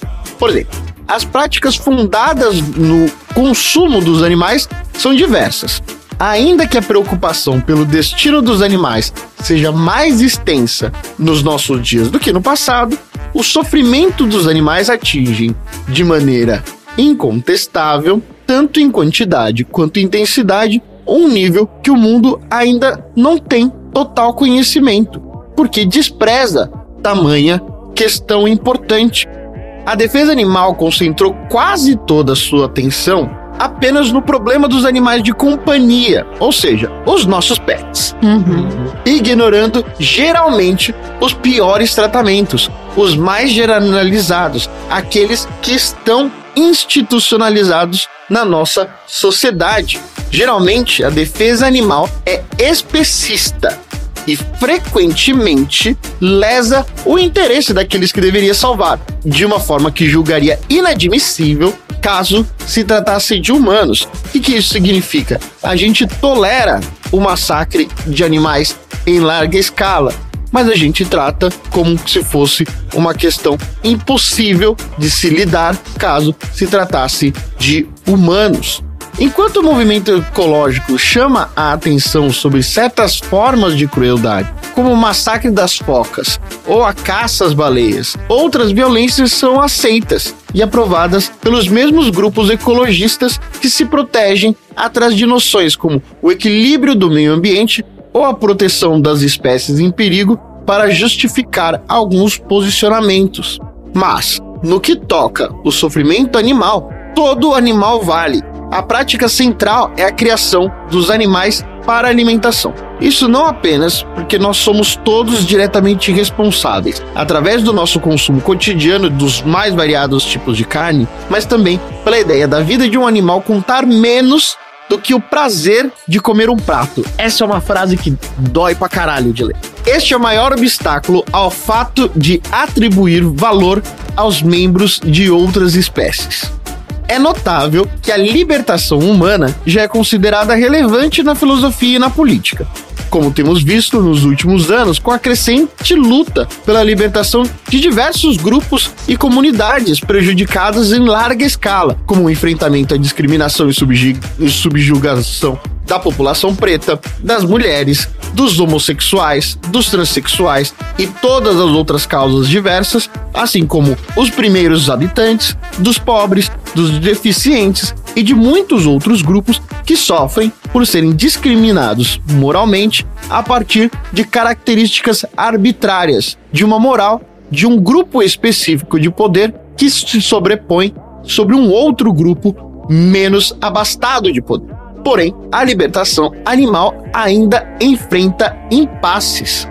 Por exemplo, o argumento a favor da extensão do princípio de igualdade além das fronteiras da espécie humana funda-se na mesma lógica do qual o argumento que se opõe ao racismo, ao sexismo e as demais discriminações arbitrárias entre os humanos.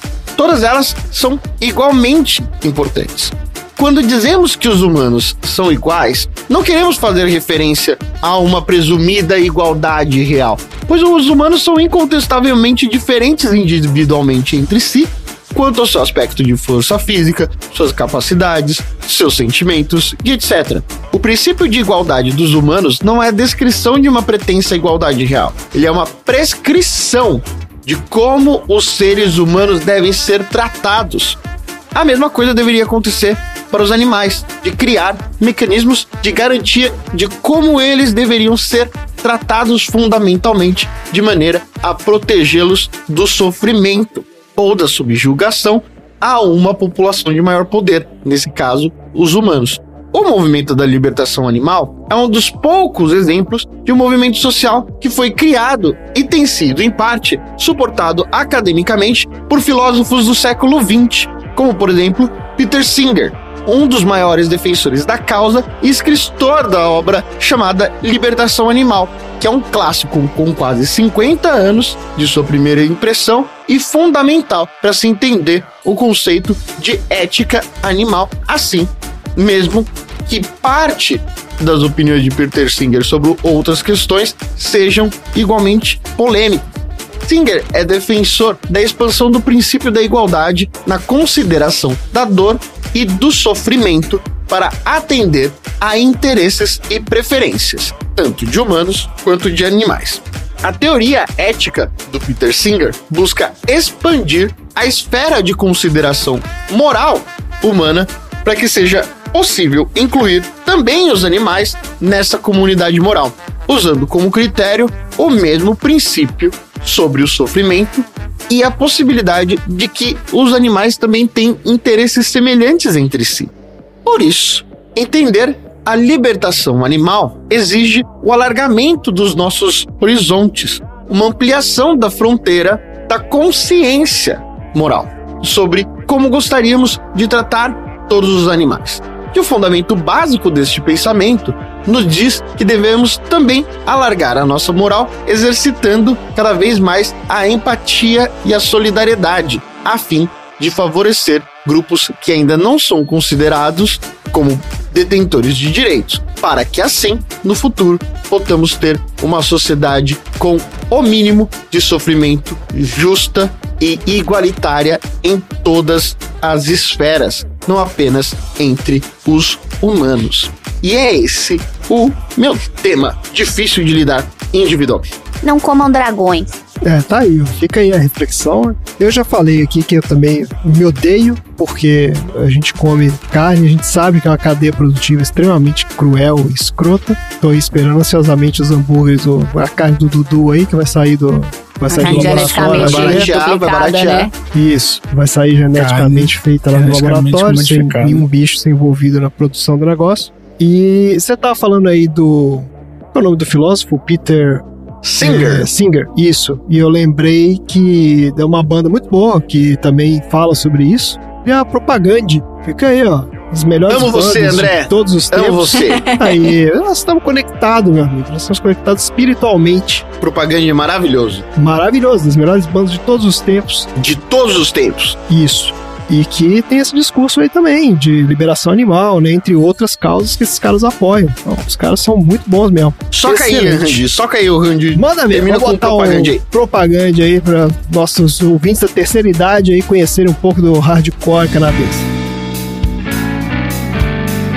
or murder, murdered friend in this tiny woman's shoes. Drink mumble your abuse. I'm still humbled by it all. And around the same time, I was running with no hands. Busting windows and getting busy behind the sportsplex. With the bunnies older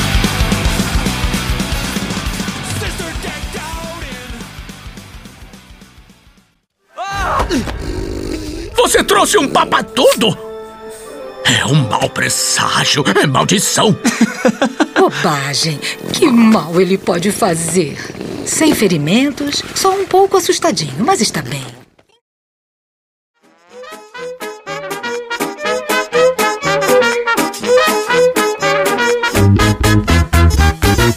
Maravilha, gente. Bora então pro próximo assunto aleatório. Não, amor, acabou. Ah, é, não, Não. vou falar nada. Não, Não, tem o desculpa aí. Dudu. É. Como assim? Ué, Dudu já não falou?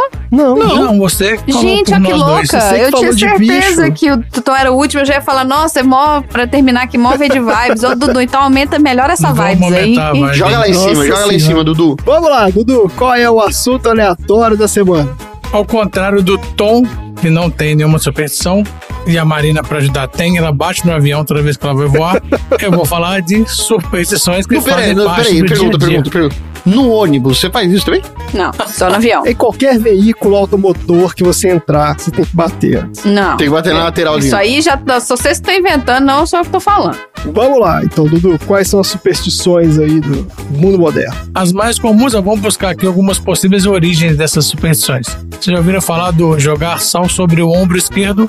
Peraí, a gente já falou uma vez de superstições de, de, de final de ano. Não, a gente aqui não falou. tem né? final É, de eu ia ano. não. só Aqui é da- do Mas dia a essas dia. são- são Aqui é do dia a dia. Da labuta. É, nos outros 364 Isso. dias. Isso. Eu tenho várias superstições involuntárias. Que, tipo assim, foram coisas que foram instituídas, algumas que são manias que vieram de uma superstição, de repente, da minha mãe ou de pessoas que eu convivia. porque tem isso também, E né? pega, entendeu? Você faz, você não sabe nem por que, que você faz, Você mas não você sabe faz. nem por quê, exatamente. Vamos lá, Dudu, quais são as mais comuns aí? Então vamos lá, jogar sal sobre o ombro- esquerdo. Já ouviram falar? Jamais.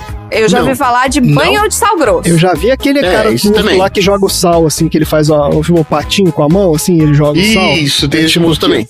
Tem você jogar o sal no ombro, é sempre do ombro pra baixo, não na cabeça. Jogar sal no ombro esquerdo. Esquerdo. É, É uma especificamente lenda não. popular entre os povos turcos. Olha aí. É o Salt Bay aí, ó, tô falando. Ele é um chefe de cozinha turco e ele faz uma- um malabarismo com o sal na hora que Ah, ele não, vai já jogar vi o esse sal. cara no- que joga sal. Isso. É, tem tem vindo disso aí. Mas ele, se ele jogar no ombro esquerdo, é porque ele tá afastando o infortúnio, que é culpa de um anjo mau que vive no ombro esquerdo. Ah, E aí o anjo fica ali, aquele é, o, anjinho. é, que é o fica lá- diabinho e fica o anjinho e você joga É, no tipo, diabinho. tipo um diabinho, um anjo mau. E aí fica lá no lado esquerdo falando merda no seu ouvido. E pra evitar desgraças, você joga o sal pra cegar ele com um pouquinho de Nossa, sal nos que olhos. agressivo, gente. Só pede licença. Você Só- poderia um- jogar um diabinho, de né? você pode jogar várias coisas pra né, cegar o anjo. Bota uma O blusa. sal é mais fininho, aí entra no Bota olho um mais que fone de areia. ouvido que aí você não escuta o que ele tá falando no seu ouvido. E aquela de cruzar os dedos? É, isso aí todo mundo já ouviu, né? Isso aí é todo desenho animado, tem. Isso. Só que em lugares e épocas nas quais ser cristão era perigoso, como no Império Romano, cruzar os dedos era uma forma de fazer referência à cruz e pedir proteção a Jesus Cristo sem ser notado. Olha aí, sabia não. Só que aí, pouco a pouco, esse sentido religioso se perdeu e o gesto passou a ser interpretado como um pedido de boa sorte. É cruzar os dedos pra você. Estou cruzando os dedos pra você, pra dar tudo certo. Virou boa sorte. É porque o É. nome em inglês mesmo é fingers crossed, da cruz dos dedos, é. Olha só, e a da ferradura? Eu já ouvi falar dessa da ferradura. Ferradura também. Tudo isso que você tá falando eu conheço do desenho do Pernalonga. Tinha tudo isso todos aí. os desenhos, É, tinha um negócio de ferradura. É porque a maioria dessas é coisa americana. É superstição que vem daqui e chegava pra gente nas mídias que a gente assistia. Pode ser, pode ser mesmo. Daqueles revistinhas do Pato Essa da Donald. ferradura, É. ela vem da lenda de Sandustan, que era um ferreiro que viveu no século X. Teria recebido certo dia um cliente solicitando uma ferradura para si próprio, ao invés de para um cavalo. Ah, E aí ele tirou as medidas do pé do cara e ele Ó. percebeu que o pé dele era rachado e ele tinha só dois dedos. sei. Aí ele concluiu que era o diabo pedindo para ele uma ferradura. Ah, mas aí o cara já Nossa senhora, mas aí. extrapolou, né? Pra dar uma. É uma lenda, é uma lenda. É, tá. Vamos lá, vamos- mente aberta aí, ó. Tá. Pra dar uma lição no diabo, o ferreiro prensou os pregos bem no meio do pé do, da capeta, Ai. causando tanta dor que o diabo jamais ousou chegar perto de uma ferradura. Ah, nos então- Estados Unidos e na Inglaterra, a ferradura deve ser usada com a parte aberta pra cima, de maneira que a, que a boa sorte não caia, entre aspas. Pra afastar o capeta, então. Afastar o capeta. Temos também o pé de coelho. Peraí, agora que me ocorreu uma coisa aqui. Por que, que a gente tá falando de superstição? Qual que é a conexão com o filme? Ah, é verdade. Tem aquele bichinho, aquele bichinho que traz mal ao agouro. Um bichinho esquisito que fica lambendo o um olho. bichinho esquisito. E o cara fala, ah, esse Isso, bichinho é é. mau agouro. É Esse, isso mesmo. Isso, toda hora aparecia esse bichinho e ele multiplicava, não sei o que. E ele é, no final, ele serve pra alguma coisa, aquele bicho? Ele lembro. batalhou lá também, ele se multiplicou em cima de um, de um inimigo. Ele virava meio que uma piranha no final das contas. É, é verdade. Ah, eles Tá comeram um navio de Ele alguém, comeu o né? barco casco. Inteiro, quase. Isso. Tá Era o papa, papa tudo, que é o nome do bicho. Tá bom. Olha só, falando do pé de coelho, ele vem de uma religião chamada o Hoodoo, criada pelos negros americanos. Hum. E um dos seus amuletos mágicos é justamente o pé de coelho. Mas não é qualquer coelho, nem qualquer pé. Hum. É o pé esquerdo de um coelho morto com um tiro ou em um cemitério. Nossa, tem um if esquisito aí. Ele foi morto com um tiro ou em um cemitério. É, Pode ou ele é morto, com de um outro tiro jeito, com em um qualquer tiro. lugar, ou ele é morto em um cemitério. Tá bom. E se essa Beleza. morte ocorrer em cima de uma tumba em noite de lua cheia ou numa sexta-feira 13, é melhor ainda. Aí, o pé de coelho dá mais sorte. combo completo.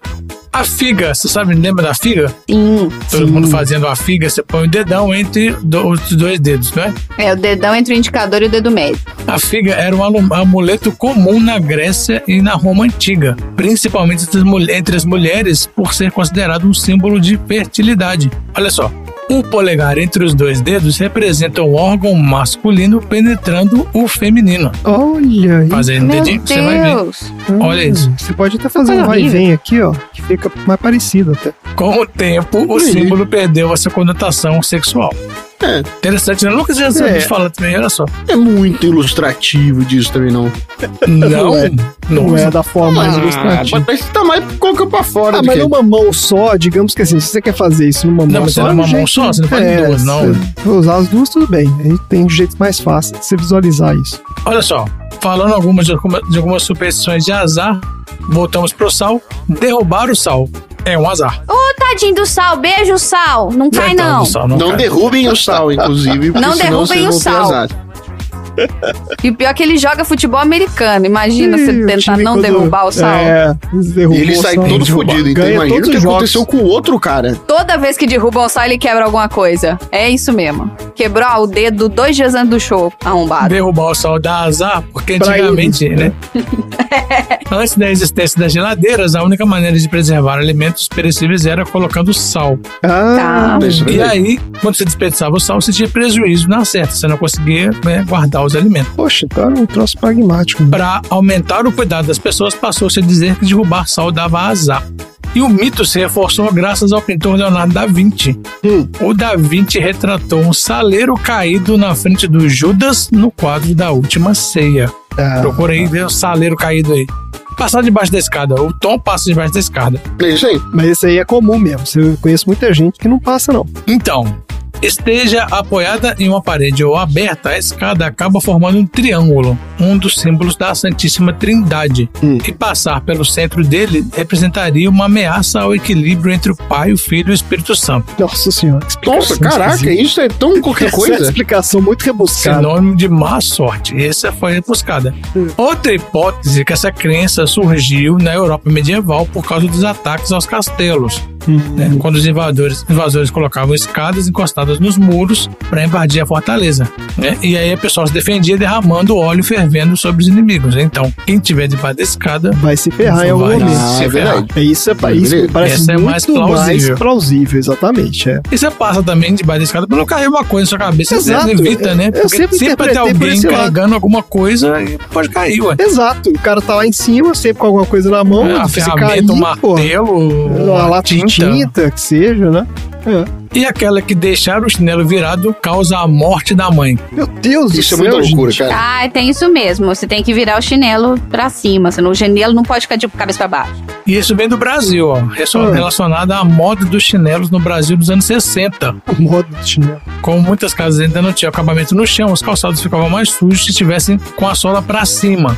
E aí a falsa maldição de que, que tinha o objetivo com que os filhos não largassem o calçado de qualquer jeito. Meu Deus, que exagerado. Então, não o lagarto acredito. caçando pra cima. Meteu essa. Pra variar, é pai e mãe falando que você não pode entrar na piscina depois de almoçar, senão você morre. Você vai Ah, morrer. isso é Isso outra é superstição, superstição. A gente tava falando outro dia disso aqui, eu e a Marina. porque tem menor, tem menor base. menor, Não, mas, né? então, menor, mas menor. eu já entrei na piscina depois de comer, dá uma, dá uma indigestão. Se você nadar muito forte, é, se você se Mas isso demais. fala, você não pode nadar uma maratona, mas você pode entrar na piscina e ficar de boinha. Criança de entrar na piscina, fica jogando a bola pra cima e pra Porque baixo. a questão é a seguinte: quando você se movimenta muito depois do almoço, os vasos sanguíneos que estariam direcionados para a digestão, eles vão para a musculatura para Isso poder. aí, por isso que dá soninho.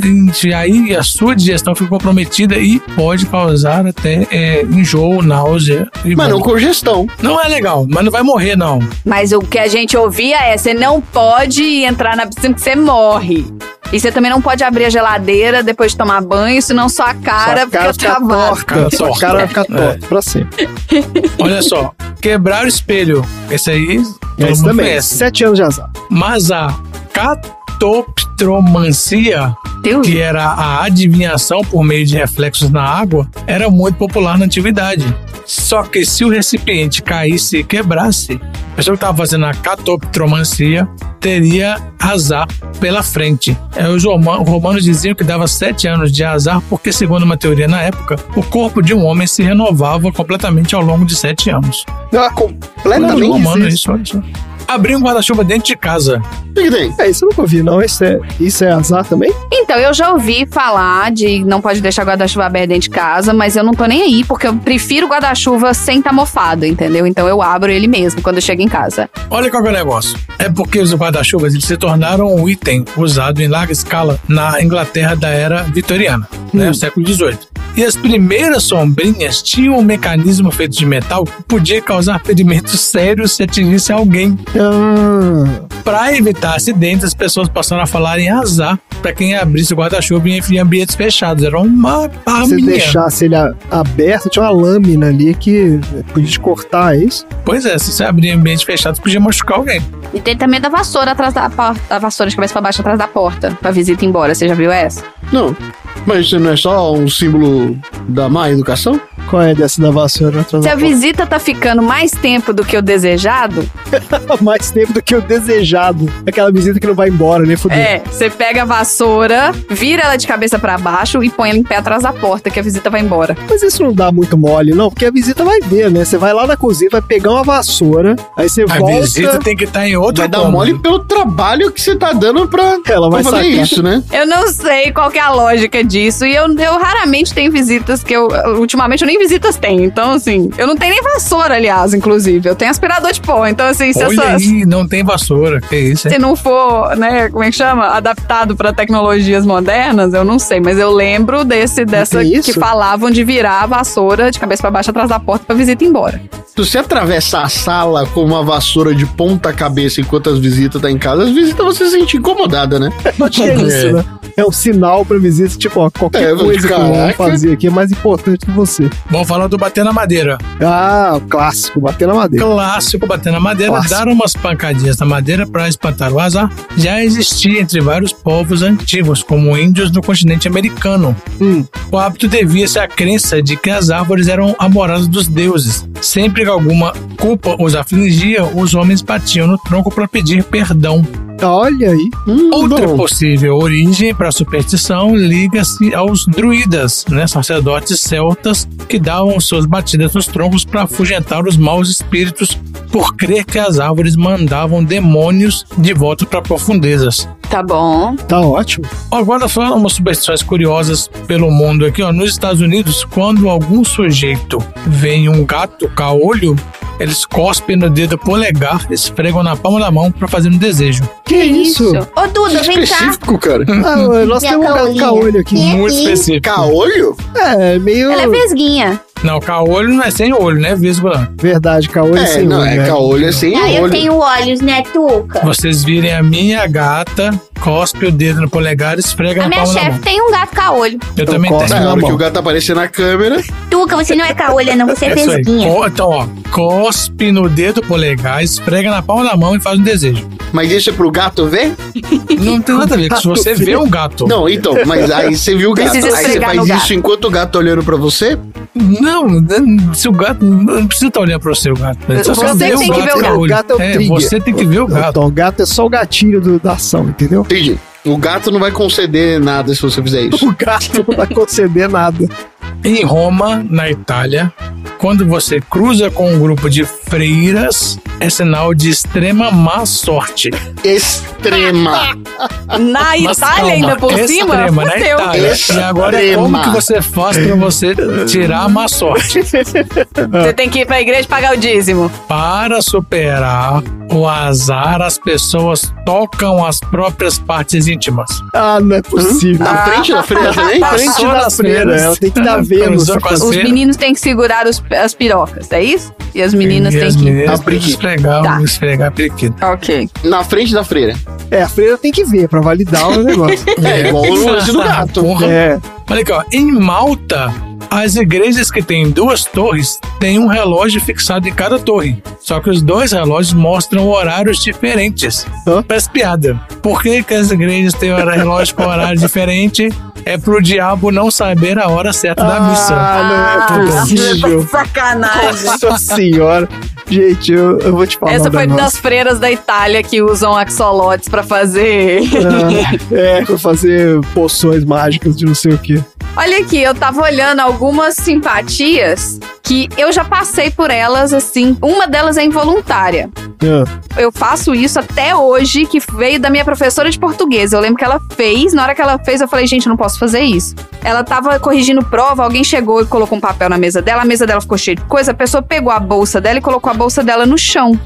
Ela, na hora, deu um pulo da cadeira e falou: Não põe minha bolsa no chão, que você botar a bolsa no chão, o dinheiro vai embora. Perde dinheiro. Cara, eu vi isso semana passada. Desde esse dia, eu nunca mais coloquei bolsa no chão. É, Minha mas- bolsa tá sempre pendurada, tá sempre, mas nunca minha bolsa tá no chão, nunca, jamais. Deu um imprint, né? É isso aí. Na semana passada eu tava num evento da convenção de vendas e tal. A gente tava numa sala fechada. Aí a galera foi chegando, não sei o que, e colocou as mochilas, as malas e tal num cantinho lá. Aí a diretora chegou, falou: coloca uma mesa atrás da sala e fala pra todo mundo colocar as bolsas lá em cima. Porque se coloca no, no chão, a pessoa vai ficar sem dinheiro. ah, era por isso? Porque a primeira coisa que eu faço quando eu chego em casa é jogar no chão. No chão. Não, mas mochila não, eu é coloco- bolsa. no bolsa é diferente de não, mochila. Mas mochila pra Ah, mim. mas eu nunca usei bolsa e aí? Se estende a pochetes e mochilas também, será? Pochete, sim. Mochila, não. Mochila não. Eu tenho uma. ma- Não é, não é superstição, mas é, sei lá, mania. Eu não, eu não gosto de ver o meu time jogar futebol, eu não gosto de ver na televisão. Eu Ah, escuto é? no Você rádio. escuta no rádio? É, mesmo se estiver passando na televisão. azar? Então, na Libertadores de 2013, eu escutei todos os jogos no rádio e deu Ah, certo. foi por causa disso. Foi por causa disso, com certeza. Por causa disso, a gente foi campeão. Mas depois não deu certo mais, então deu errado. Exato, nunca mais deu certo. Olha, tinha uma faxineira na casa do meu avô, que ela tinha um filhinho que de vez em quando ele- ela levava ele lá, e uma vez ele tava sentado no chão e eu passei por cima dele. Sabe quando você passa por cima da criança? Você abre a perna Oh, assim e passa normal. por cima? A criança não cresce mais. Nossa, a mulher deu um grito comigo. Que isso? Não, porque, Porque que você que não foi? pode que nem pular fez? uma criança que tá sentada ou deitada no chão, porque senão essa criança não vai crescer. Isso eu já ouvi do quando eu era pequeno também, eu já tinha ouvido sobre isso. Era a brincadeira do mãe da, da mula, né?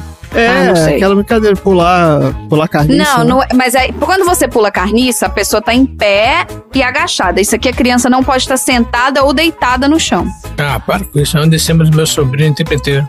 E o último pedaço da- das coisas, né? A última fatia de bolo, o último pedaço, o último. Ah, eu Ah, sempre como. é Sempre exceção tô pegando. também, Ninguém sempre pega, comi. fica todo mundo É, olhando, todo fazendo. olhando, Ah, vai pegar. Eu adoro pega. essa superstição que sempre sobram Qual pra que é a mim. história? É que É que você não casa. se pegar hoje você não casa. igual varrer o pé. você já for casado, Não casei mesmo, não. Tem 15 anos. Mas mesmo assim, foda-se. A Grazi não pega? Não pega, não. A casa não prega. Gente, nunca peguei. Eu sempre peguei Que a vida inteira, varri o pé várias vezes e casei. Escondido durante a pandemia? Escondido durante a pandemia. Não convidei ninguém? Não convidei ninguém, mas casei. Ah, foi Não tinha como convidar, não, mas tá na pandemia. É. É. Tem convidado também só por educação também. Cerimônia privada de pijama. E ninguém ia. Nossa, seu grosso. E a superstição mais clássica de casamento? Que você joga aquele buquê e quem pegar que vai casar depois. Eu peguei sete buquês. Funcionou? Você casou depois? Marina é pegadora de buquê oficial. Um deles trabalhando, inclusive. Foi sem querer. Eu devolvi pra noiva jogar de Mas novo. aí vale pegar enquanto tá trabalhando? Não, eu devolvi pra noiva jogar de novo. Tá doido? Eu lá queria aquele monte de madrinha querer me bater. Devolvi pra noiva. A noiva jogou com muita Nossa, força. O pessoal E veio se, parar na minha cara o se buquê. engalfinha mesmo pra pegar esse negócio, né? O pessoal É, se mas tá, joga. tá mais na brincadeira do que. Não, não é na brincadeira, não. Tem uns Não- que quebram ah, o pau tem gente, mesmo. tem mulher que leva muito a sério. Tem, que quebra o pau. É verdade. Tá ótimo, gente. Parabéns. Tem mais alguma superstição aí, Dudu? Tá Pra acabar? tranquilo. Tá tranquilo, né? Tem, sempre tem superstição, mas eu não vou falar todas. A Thaís tá tendo muita azia, ô Dudu? Diminuiu bastante já. Porque tá falando que quando a mulher tem muita azia, que o bebê vai nascer cabeludo. Olha aí. Vamos Ah, ter superstição. Essa história. Maravilha. Vamos ter um Capitão Caverna na família. É o tio It, né? É o tio It. O primo. It, é. Tá ótimo, gente. Vamos lá, então. Aprendizados. O que a gente aprendeu hoje? Eu aprendi que a ferradura ela tem que estar virada pra cima. Isso. E tem várias ferraduras que eu tô vendo aqui na internet que as pessoas não sabem usar, que tá tudo virado pra baixo. É. Tá errado, vai dar azar. Tudo morrer. Tá ferrado. Eu aprendi que eu tenho que comer menos carne, mas é difícil pra caramba. É difícil. Vamos esperar a carne de laboratório É, lá. então, mas tem dia que eu não como, não. Tem dia que eu não dia que eu acelerada passo batido carne. sem comer carne. É. Ai, que bom. Eu não consigo. Eu não tenho a menor chance. Você vive de pão, pães e queijos e comer uma massa, uma coisa diferente e tal. Saladinha. É, às vezes eu Dá pra fugir, dá pra fugir. E eu aprendi mais sobre os bichinhos fofinhos, que são lagartixinhos fofinhos. Salamandras. Axolotes, gente. Axolotes. É axolote mesmo ou é axolote? Axolote. No México é axolote. Eu preferia me chamar axolote do que axolote. Thor axolote de Pierpoint Archer. Aposto que a, a mãe do Axel Rose era fã dos Axolotes. Ai, não, gente. Então tá, obrigada, gente. Fica por isso mesmo. É isso aí. Fala tchau, gente. Tchau. Tá doido? Nossa Senhora.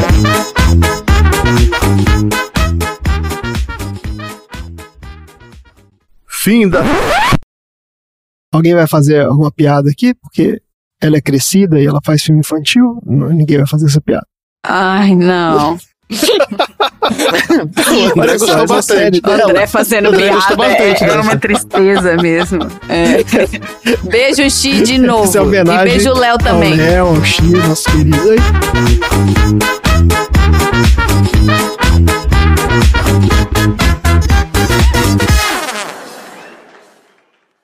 Fim da sessão.